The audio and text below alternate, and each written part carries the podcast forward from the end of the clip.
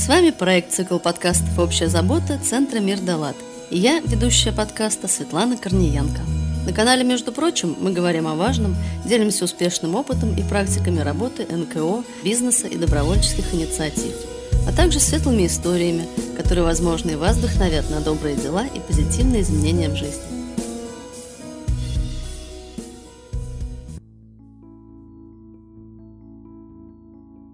Доброго дня, друзья! Мне кажется, что с каждым новым эпизодом нашего подкаста у нас все острее и острее темы, которые мы поднимаем с гостями студии. И это хорошо, так как невозможно пройти мимо историй, которые действительно являются нашей общей заботой и которые должны быть на слуху каждого члена общества, даже если напрямую мы не сталкиваемся с обсуждаемыми проблемами. И дай бог не столкнемся никогда. Но знать и ответственно относиться необходимо. Вот сегодня мы и поговорим о вопросе, который часто является табу в общении людей и который окружен множеством мифов и неверных установок, требующих раскрытия и просвещения. Итак, с вами Светлана Корниенко, и мы в студии подкастов Центра Мир Далат говорим о том, что действительно важно.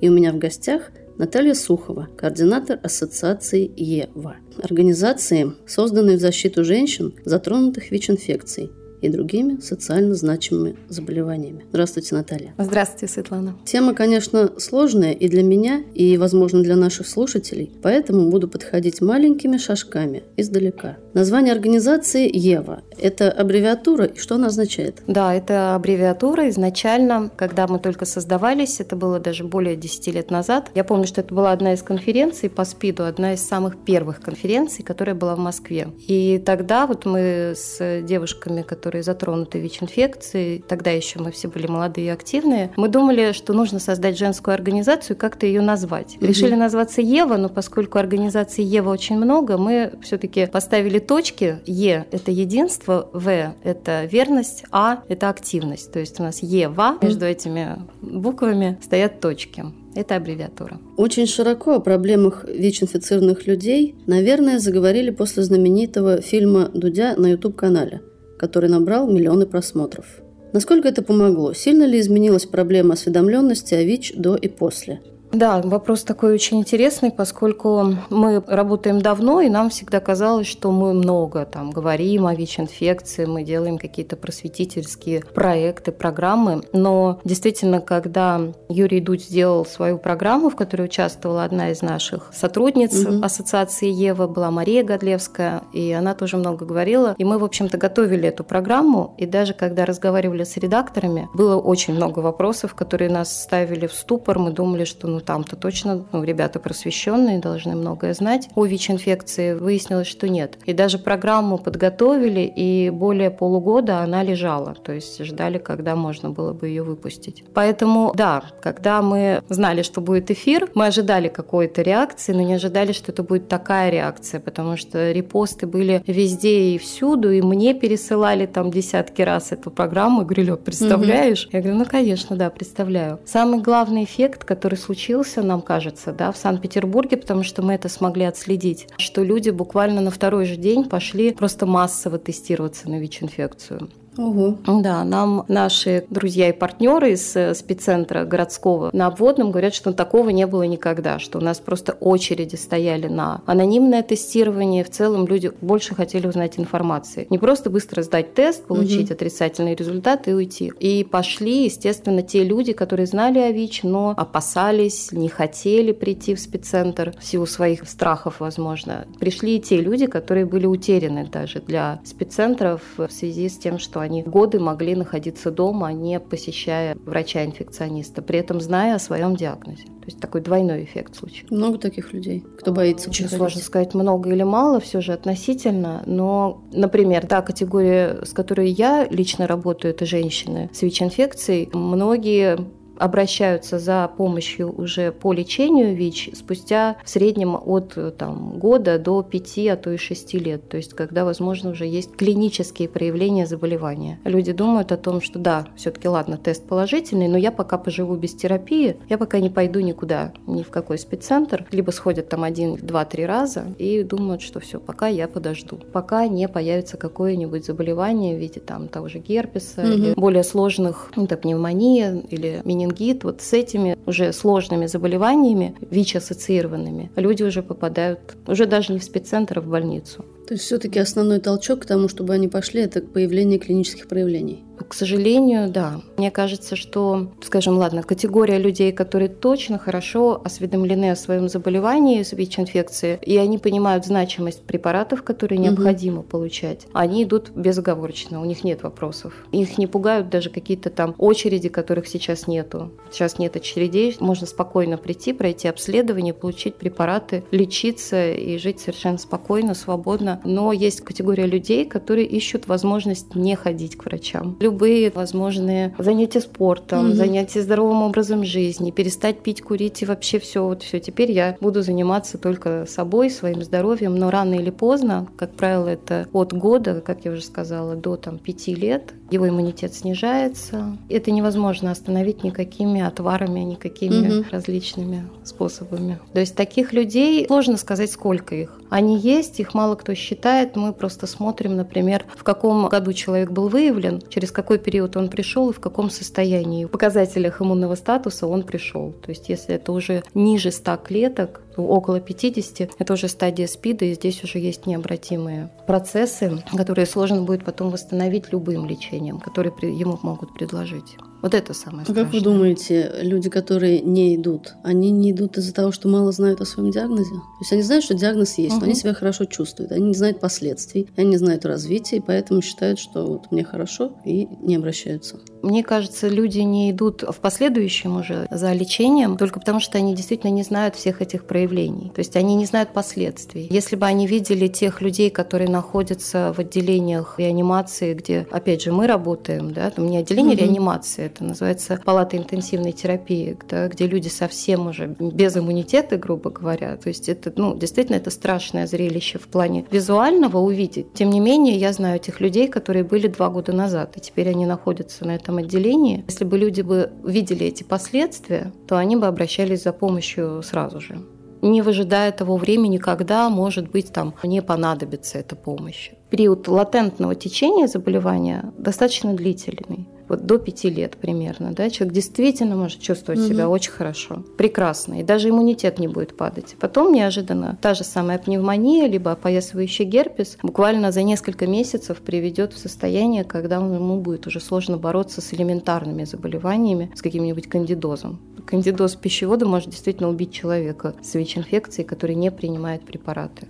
антиретровирусные. Я специально иногда запугиваю, говорю истинную правду, не говоря о том, что ВИЧ – это не страшно. ВИЧ не страшно, когда человек принимает препараты антиретровирусные. И действительно десятилетиями живет, не имея возможности даже толком переболеть гриппом, потому что, ну, действительно, иммунитет, угу. как у здорового человека. Несколько выпусков назад мы уже затрагивали тему принятия себя и принятия себя в обществе людей. Женщин, которые чем-то отличаются от всех. В том случае был шикарный мотивационный эпизод с девушками с аллопецией. Мы говорили о том, как преодолевать непринятие в обществе. Затрагивали тему буллинга. Я слышала, что порой не только рядовые граждане не принимают людей с ВИЧ – но и существует дискриминация со стороны медработников общего профиля. Мне кажется, что это всего лишь слухи. Лично в моем окружении среди медработников я такого не встречала. Как же обстоит на самом деле с этим вопросом?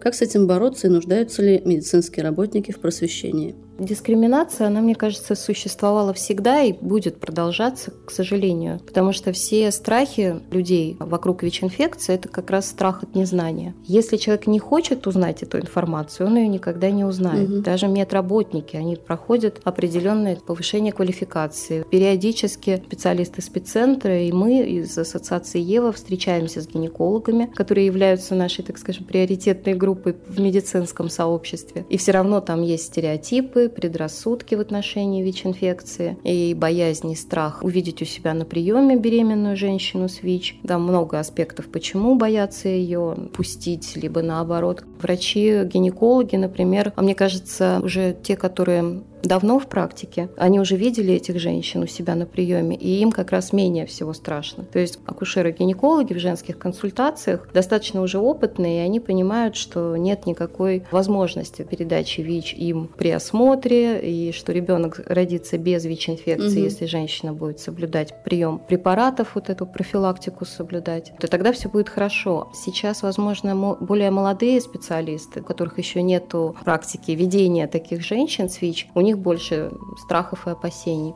Потом есть все равно такой момент, о котором мне хотелось сказать, что как бы мы ни говорили о том, что ВИЧ касается каждую женщину, любую, да, у которой есть сексуальные интимные отношения без презерватива, она потенциально может быть ВИЧ-положительной. Все равно есть часть женщин, как которые в прошлом употребляли наркотики, угу. либо они все-таки явля- ведут асоциальный образ жизни. И эти как раз женщины позже всего приходят в женскую консультацию, встают на учет, менее всего вообще привержены к лечению и так далее. И поэтому здесь возможно, что чуть-чуть негативное отношение еще и в эту сторону, что мало того, что она в употреблении алкогольном либо наркотическом, так у нее еще и ВИЧ-инфекция, что же вы хотели. Поэтому здесь возможно, что скорее дискриминация еще в эту сторону происходит. Ну, а как по-другому? На самом деле здесь очень сложно осуждать врачей, у которых есть все равно какая-то своя субъективная Пусть даже это не профессионально, но все равно они люди. И мы понимаем, что они могут проявлять какое-то осуждение к этим женщинам. Поэтому мы и работаем. Мы работаем с этими женщинами, угу. мы работаем с врачами. Мы ходим с этими женщинами прямо в кабинеты гинекологов вместе и помогаем их как-то адаптировать даже к этим медицинским всем обязательным манипуляциям на время беременности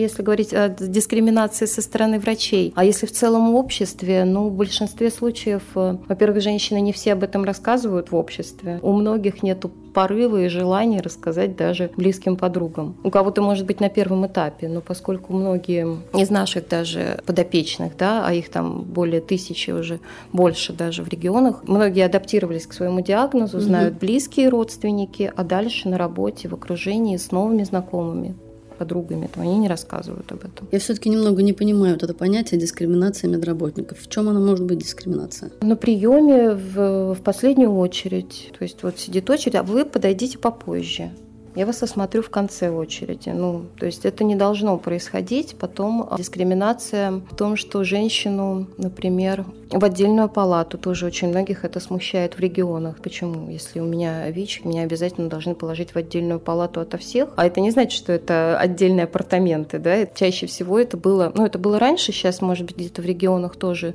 что это просто не оборудованная даже, это даже не палата, а какая-нибудь комната, где есть кровать и маленькая кроватка для младенца. То есть есть это не та какая-то вот атмосфера, угу. в которой бы женщина хотела родить ребенка и быть с ним ближайшие там 3-5 дней, пока она находится в роддоме. Подписывали раньше, сейчас в меньшей степени, но все равно ставят отметки на посуде, а, маркировка, угу. вот, маркировка медицинских карт. Это не дискриминация, это скорее нарушение прав, потому что это то заболевание, которое женщина, возможно, не хочет афишировать в регистратуре. Это и та информация, которая должна быть внутри медицинской карты. А здесь происходит то, что стоит треугольник красный на карте медицинской, на обменной карте беременной женщины. Стоит эта отметка, и это видят все. А в маленьких городах, в поселках это вообще чревато. Тем, что женщина не хочет, например, рассказывать никому, а это выявляется, и это видно. Это нарушение, так не, не должно быть. Я почему спросила? Я практически 10 лет проработала в поликлинике медсестрой, и у нас пациенты с ВИЧ-инфекцией были, ну, их было довольно-таки много.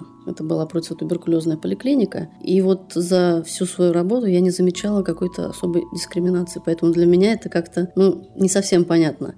Процедурный кабинет шли все общей очередью. У врача около кабинета сидели все общей очередью. И мужчины, и женщины, и с разными диагнозами. Поэтому я и сказала, что я немножко не понимаю понятия дискриминации. Ну, потому что у вас все-таки, мне кажется, учреждение, ну, ваша поликлиника, она была относительно знакома с ВИЧ-инфекцией. Угу. Довольно часто в женской консультации, когда мы заходим, ну, там, общаемся с заведующей, рассказываем, что есть мы, мы можем оказать помощь женщине, которая была выявлена с ВИЧ во время беременности. Они говорят, ну да, там, мы спрашиваем, а за год сколько у вас было? Ну, за год, может быть, три такие женщины, может быть, две там в прошлом году. Мы спрашиваем, а сколько у вас вообще женщин ВИЧ-положительных стоят на учете? Угу.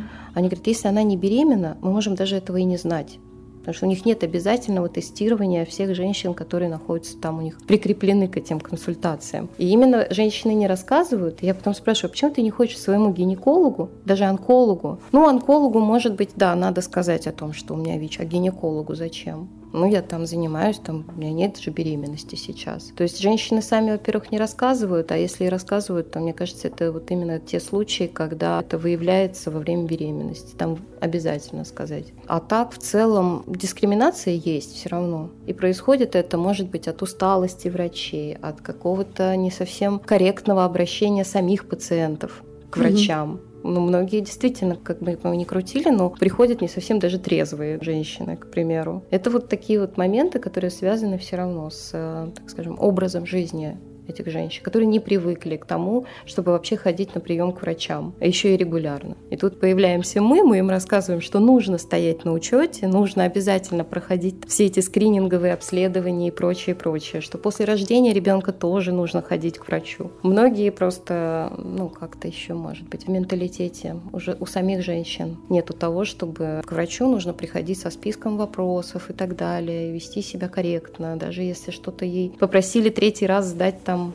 анализ какой-то. Угу. Тут же женщина вспыхивает, наши вот клиентки. Она меня оскорбила, она мне сказала то-то, то-то, я больше туда не пойду. И все. А правда ли, что ВИЧ-положительные женщины больше подвержены онкозаболеваниям репродуктивной системы? Почему так происходит? Поскольку женщины, которые не привержены к терапии, либо не получают эту терапию, они получают, то есть те вирусы, которые, возможно, могут быть, мы не проводили пока исследования, до конца не провели, но ведутся исследования в отношении папилломы вируса человека, которые mm-hmm. есть у многих женщин, но у женщин с, без ВИЧ-инфекции эти папилломы, эти вирусы, точнее, не вызывают рака шейки матки. Даже если это будут именно с теми онкомаркерами, которые существуют, их три. Наши женщины, к сожалению, подвержены, несмотря на то, что даже они могут начать эту терапию антиретровирусную, и их э, иммунитет будет, так скажем, на среднем уровне, все равно развитие онкозаболеваний у них гораздо чаще. И то, что касается рака молочной железы в том числе,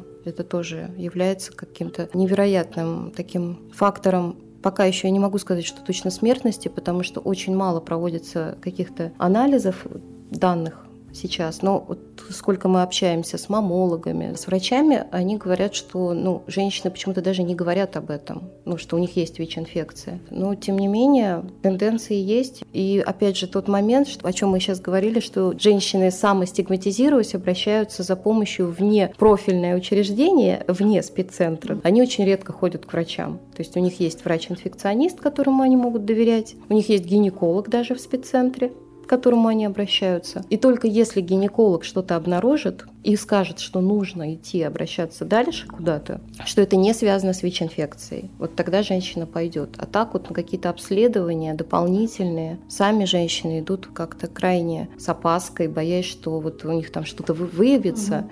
и скажут, ну а что, у вас ВИЧ-инфекция? или там мы вас в последнюю очередь поставим куда-то на какую-то терапию, либо давайте будем думать и так далее. И, ну, в общем, вот из таких моментов, мне кажется, что запускают достаточно часто уже на поздних стадиях все можно только увидеть, когда уже сложно что-то сделать.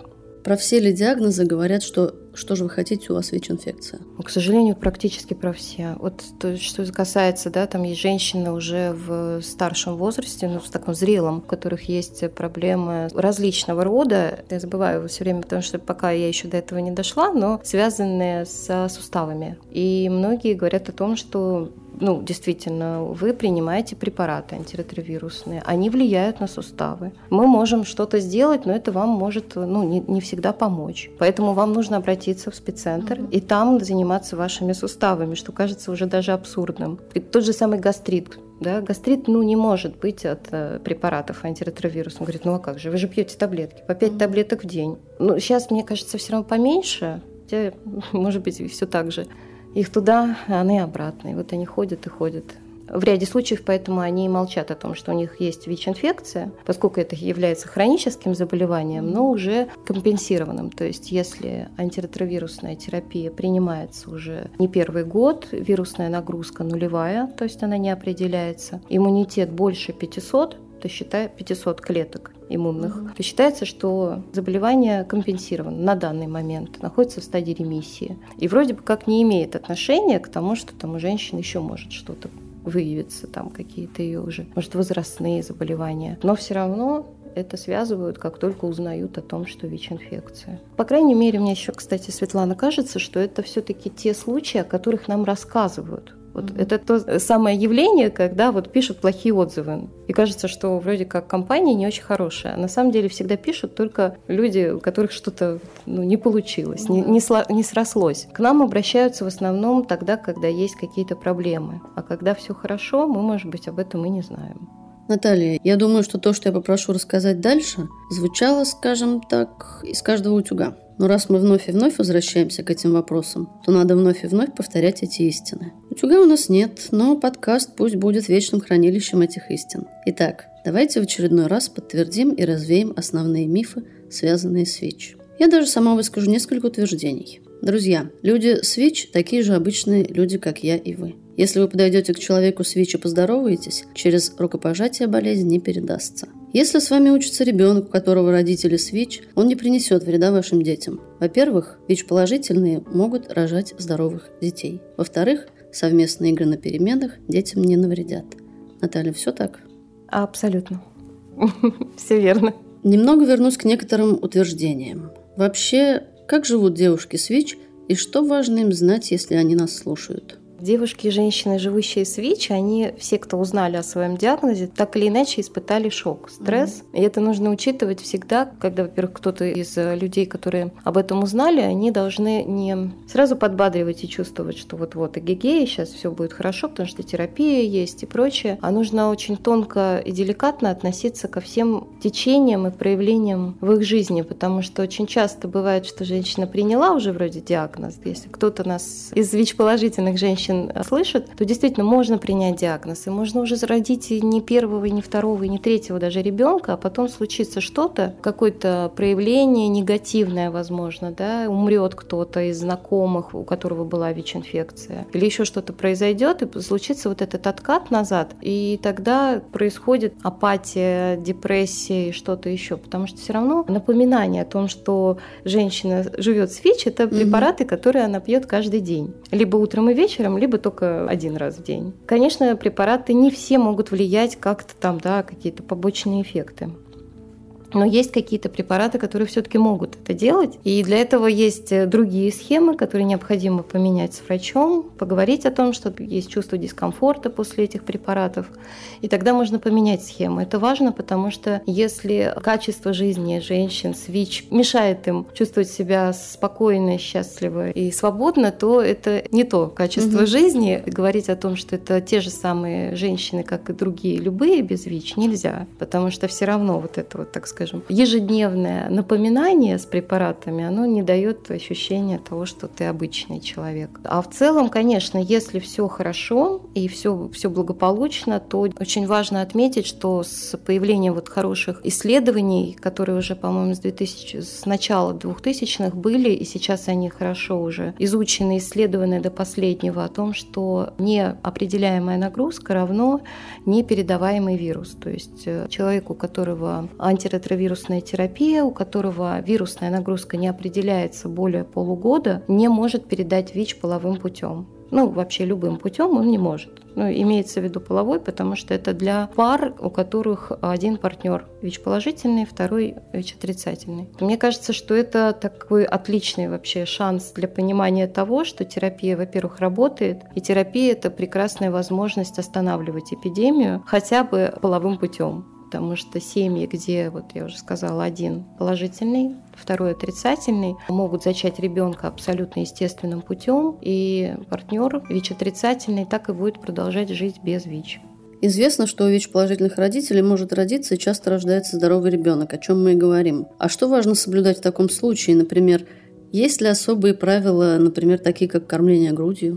Конечно, да. Основное правило это все-таки антиретровирусная терапия для беременной женщины. Если ранее она ее не принимала, то с 20 недель обязательно нужно начинать эту профилактику. Даже если это не было лечением, то хотя бы в качестве профилактики. Это те же самые препараты, что и принимают обычно люди с ВИЧ-инфекцией. И отказ от э, грудного вскармливания, потому что это один из путей передачи угу. ВИЧ детям, рожденным от ВИЧ-положительных матерей. Собственно, наверное, это основные ограничения, но плюс еще есть дополнение в виде того, что если у женщины определяется высокая вирусная нагрузка, то рекомендуются роды путем кесарево сечения. И плюс ребенок принимает первые две недели антиретровирусную терапию в виде сиропа. Это тоже в качестве профилактики. То есть ребенок рождается без ВИЧ, но для того, чтобы, так скажем, закрепить еще и принимается этот сироп. Не Маленький все... такой уже профилактика. Малыши, да, да, да, профилактику, но это делается все равно. Третий этап, который является все равно очень важным, поскольку первый анализ ПЦР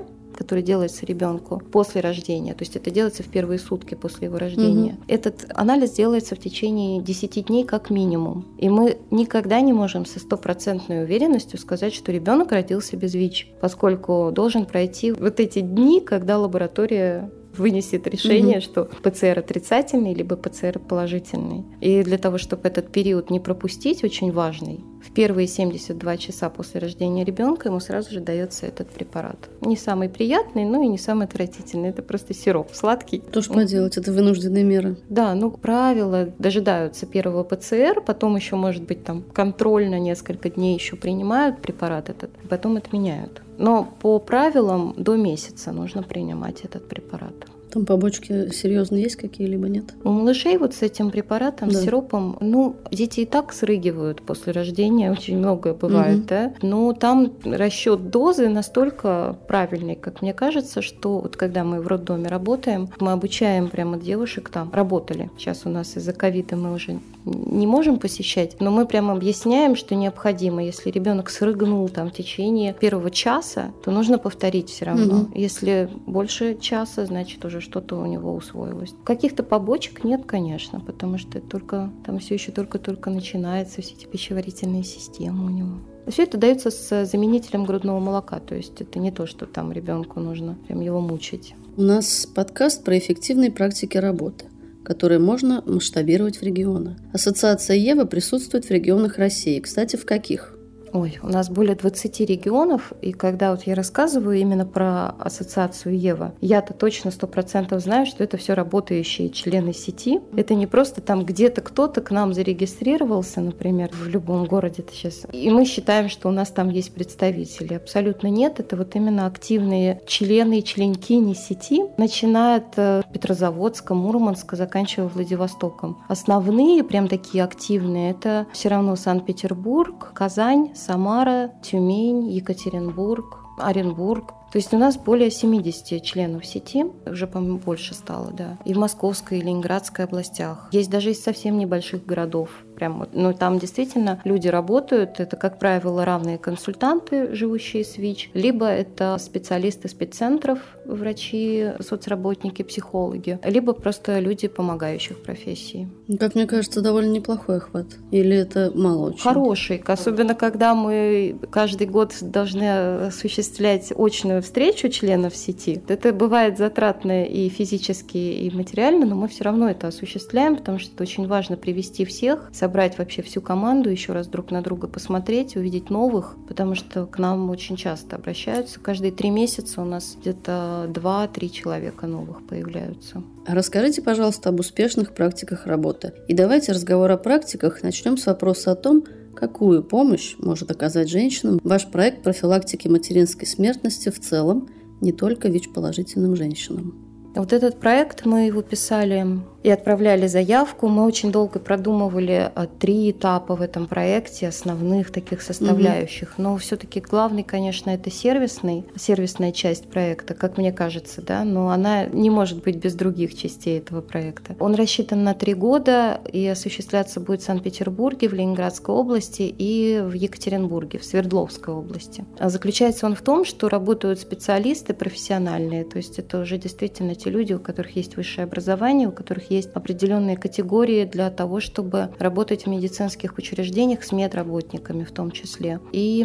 выглядит таким образом, что информация о том, что есть проект э, поддержки женщин, уязвимых к ВИЧ-инфекции, работает на этой территории. То есть это должна это происходит информация через все службы гинекологические, через педиатров, потому что мы говорим о смертности матерей, ну и, соответственно, через спеццентры и кабинеты инфекционных заболеваний в том числе. Потом а, фтизиатрия и онкология, онкологические центры этих регионов. Есть э, равная консультантка, это все, что касается ВИЧ-инфекции, то есть э, все прям вплоть до того, что женщина, равная консультантка, на своей машине может довести женщину с ребенком, э, беременную и с детьми, довести до нужного медицинского центра, подождать, побыть, объяснить, что делать, если что-то необходимо. Это связано с ВИЧ-инфекцией. Плюс специалист по социальной работе в каждом регионе знает абсолютно все медицинские центры, э, любые, которые могут потребоваться женщине, оказавшейся в этой ситуации. Угу.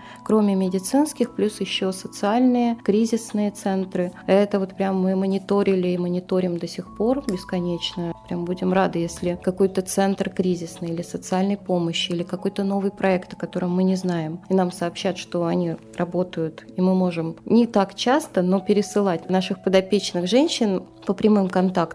Будет замечательно, если к нам будут обращаться в этих регионах и в других в целом и рассказывать об их формах поддержки. Потому что на базе Евы у нас нет кризисного центра, к сожалению. У нас есть только наш офис, поэтому мы коммуницируем со всеми, кто может просто взять к себе эту женщину. Для того, чтобы она к ним пришла, нам нужно ее туда привести. И нужны очень теплые контакты, с руководителями этих центров, проектов, чтобы мы точно знали, что я не просто даю номер телефона и говорю, вот тут хороший проект, там тебе могут помочь. И женщина в 90% не позвонит. Она прям выйдет из кабинета, положит эту бумажку в карман и пойдет, и, возможно, что даже подумает и посмотрит на нее еще раз, но не позвонит. И поэтому мы звоним прямо вместе, находясь прям вот сидя рядом. Я звоню, договариваюсь. Там, я сейчас координатор этого проекта, но вот мои консультанты, консультантка и соцработник тоже работают именно таким образом. То есть пока мы не получим какой-то результат, удобный для этой женщины, угу. опять же, потому что не всегда она готова в ситуации домашнего насилия, которое существует, но о котором мало говорят, в силу различных аспектов ситуации всего, она не позвонит, и даже нам она может не перезвонить. Поэтому мы стараемся поддерживать связь так, чтобы женщина максимально много получила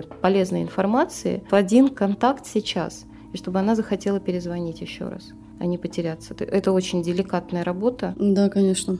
Поэтому мы сейчас э, начинаем у нас уже огромный опыт в других проектах. Мы уже почти 10 лет работаем в этой области. У нас он назывался «Здоровая мама, здоровый ребенок», «Равная поддержка», работа в роддомах. Поэтому, конечно, налажены связи со всеми врачами, со всеми службами. Будем надеяться, что мы будем ловить этих женщин еще до того, как кризис уже начался. То есть не в момент уже кризиса мы работаем, а когда мы начинаем профилактировать. А какую роль в оказании сервисной поддержки оказывают равные консультантки в проектах Ассоциации Ева? А вот мне прямо всегда это моя самая любимая тема, потому что кто-то говорит, кто такие равные консультантки, чем они занимаются, угу. кто им дал право даже что-то там делать. И мы делаем исключительно сейчас таким образом, что мы работаем только с, ну, максимально работаем с врачами, инфекционистами, которые прямо вот рекомендуют этой женщине обратиться к равной консультантке. Равные консультантки по ВИЧ ВИЧ-инфекции, по вопросам ВИЧ-инфекции, это женщины, живущие с ВИЧ, это если мы говорим именно о женской угу. составляющей, потому что есть и равные консультанты,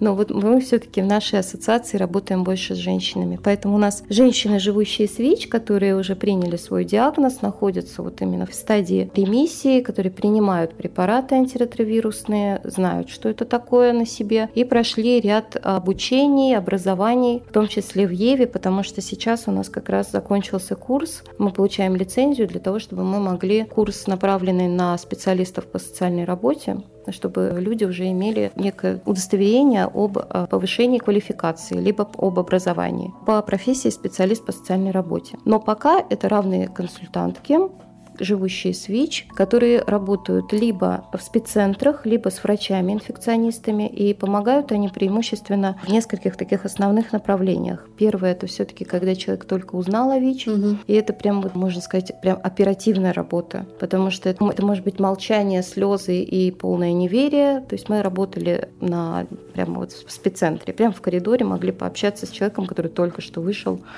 от эпидемиолога, ему поставили диагноз, и вот мы с этой женщиной значит, разговариваем там же прямо. То есть в первый период принятия диагноза, потом в период начала терапии, угу. где тоже очень много страхов и боязни, и в период, когда человек получил диагноз, терапию не начал и исчез. Потом его, он как-то проявляется, появляется, и его нужно сопровождать, поскольку есть некоторые сложности вообще с обращением в эту медицинскую область. Но мне кажется, что все-таки все-таки в наших проектах и вот в этом будущем, который у нас стартует, касающийся материнской смертности, у нас будет больше женщин не напрямую связанных с ВИЧ. Это скорее именно уязвимые, уязвимые ко многим социальным проблемам. То есть вплоть до того, что оформить пособие. Но записаться в МФЦ они могут, а на сайте госуслуг в приложении госуслуг оформить пособие они уже не могут. Что значит уязвимые? Уязвимые к ВИЧ это скорее те, у кого партнеры ВИЧ-положительные, угу. либо партнеры употребляют наркотики, либо алкоголь. Но вот скорее вот эти основные категории. Угу. А можете поделиться еще практиками и живыми историями вашей работы?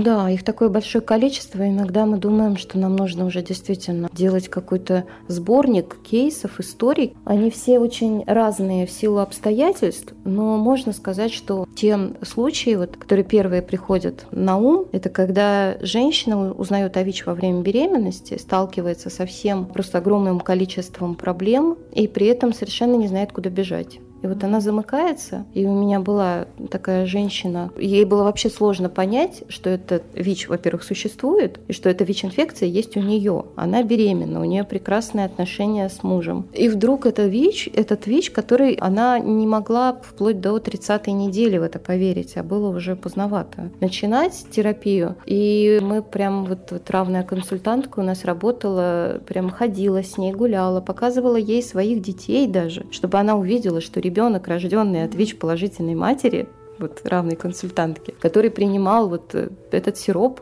и что ребенок на искусственной смеси, на заменителях грудного молока, что он абсолютно здоровый в плане ВИЧ-инфекции, и что это никак не повлияло на него, что это не является химиотерапией, как, как то многие считают, что плод там, ребенок будет, значит, рожден какими-то отклонениями и прочее. И вот, э, хотя женщина действительно очень образованная, но у нее был большой страх с тем, что она не ожидала, что у нее может быть ВИЧ-инфекция. ВИЧ ей передал ее муж. Они никогда не проверяли, не делали тесты, mm-hmm. никогда, до, вплоть до того, пока она не забеременела. Соответственно, муж не знал, и тоже невозможно его как-то обвинить в этом, просто потому что он действительно не знал. Это стресс был и для него. И семья находилась очень долго, сейчас уже ребенку год, они находились долго в состоянии полуразвода, и вроде как и развестись-то не могут, потому что, ну, они уже так давно вместе, и пережить эту ВИЧ-инфекцию тоже не могут. То есть там у нас приходилось привлекать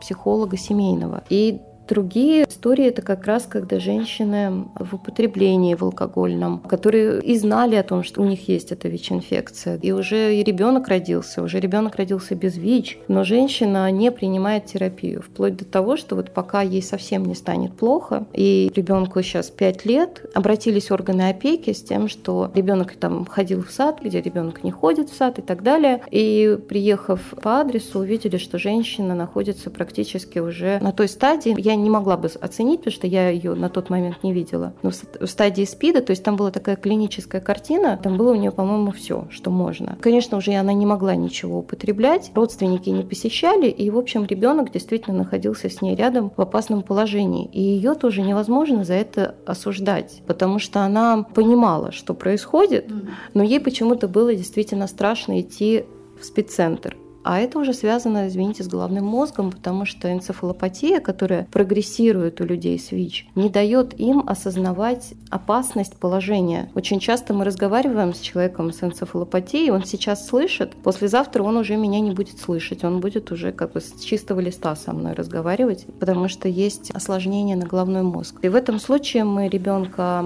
устроили в э, профессиональную семью. Ну, это уже история законченная. Женщина у нас была переведена срочно срочном порядке в больницу, в реанимации, соответственно, она восстанавливалась почти год, больше года. И это был тот случай, когда мы вот не думали, что что-то может все-таки быть положительного в этом.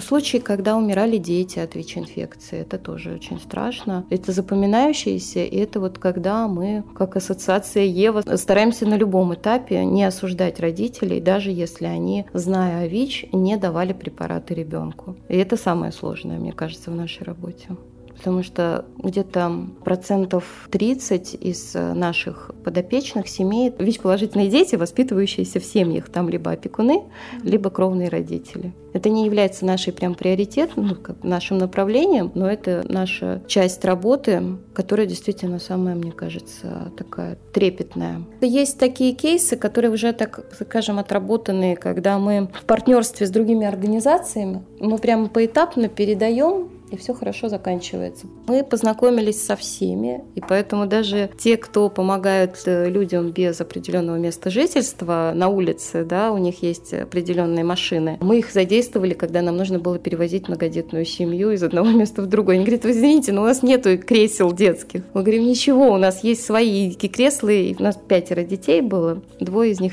положительных но это не важно. В общем, мы притащили все наши люльки и кресла и убрали все их оттуда, костыли, коляски для людей с ограниченными возможностями, и пришлось переоборудовать. Но это была такая прям миссия. И мы с ними до сих пор иногда проделываем подобные вещи. Это вот про общение с партнерами, с друзьями.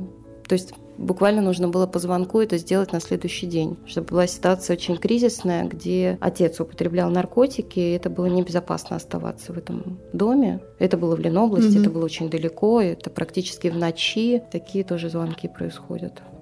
Темы, которые мы поднимаем в наших подкастах, важны и необходимы. Каждая проблема требует своего решения. И это наша общая забота – решать социальные задачи. Именно так крепнет гражданское общество.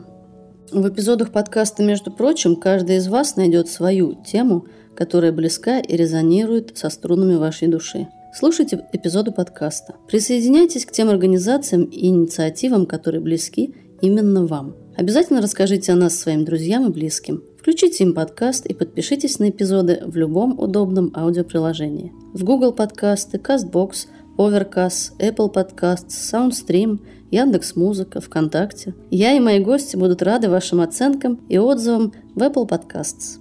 Наталья, в завершении нашей встречи я передаю вам слово. Сказать напутствующие слова нашим слушателям, пригласить их на ваши ресурсы и, возможно, еще раз подвести итоги нашего разговора о том, что же важно знать про ВИЧ и про тех девушек, с которыми вы работаете. Спасибо, Светлана, большое за беседу. Мне действительно было так приятно вам это рассказывать и трепетно, потому что, наверное, слишком долго мы работаем в этой сфере. Действительно, многое замыливается, а мы мало говорим об этом на такой площадке, где мы делимся своим опытом и в то же время видим ваш интерес к этой теме. Потому что действительно коснуться может любого человека ВИЧ-инфекция. У меня есть только призыв, конечно, как можно больше и чаще тестироваться на ВИЧ-инфекцию, даже тем, кому кажется, что нет, не, нужно. Это делается очень просто, несложно, и можно и в спеццентре, и есть автобусы с доступным анонимным тестированием. Можно даже в поликлинике сделать это у себя в районной. И второе, те, кто уже знает о том, что у них есть ВИЧ-инфекция, что не нужно абсолютно бояться какого-либо осуждения или каких-то, ну, возможно, внутренних переживаний, что что-то теперь пойдет не так,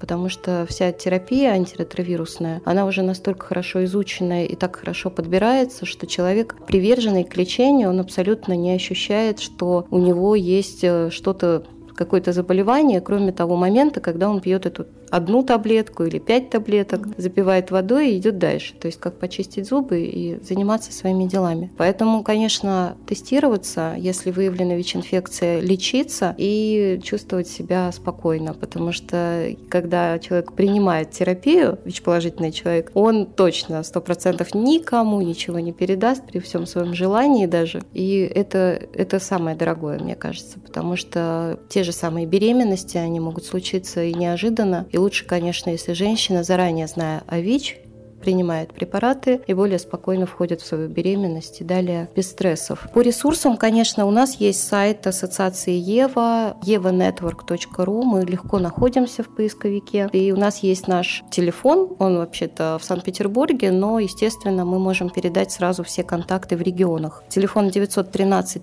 0304. Конечно, да, и ВКонтакте, и в Фейсбуке, и в Телеграме мы есть, и у нас есть психологи, если кому-то требуется психологическая помощь, специалисты по соцработе, юристы, равные консультантки. Так что ресурсов очень много, и в регионах в том числе огромная возможность помочь человеку в любой вообще точке России, даже вне России, если это нужно. Обращайтесь. Мы, правда, мы, мы работаем практически всегда, и даже ночью можно к нам написать. Мы отвечаем с 8 утра, заканчиваем в 8 вечера. Потому что мы знаем, что женщины могут обратиться за помощью один раз и больше уже не обратиться. Поэтому мы работаем в выходные, остальные, и все будет хорошо. Спасибо большое, Наталья, за интересную и очень познавательную беседу. Друзья, еще раз попрошу вас написать комментарии в Apple Podcasts. Давайте продвинем выпуск в топы категорий, чтобы об этой теме узнало как можно больше людей и как можно больше слушателей прониклись историями наших героев. Оставайтесь с нами, а следующий выпуск, как всегда, через неделю. Сегодня и всегда для вас работали – я, ведущая подкаста Светлана Корниенко, технический директор студии подкастов «Мир Далат» Григорий Белов, автор и продюсер Алексей Сухов, звукорежиссер Сергей Кузнецов и инженер проекта Александр Белов.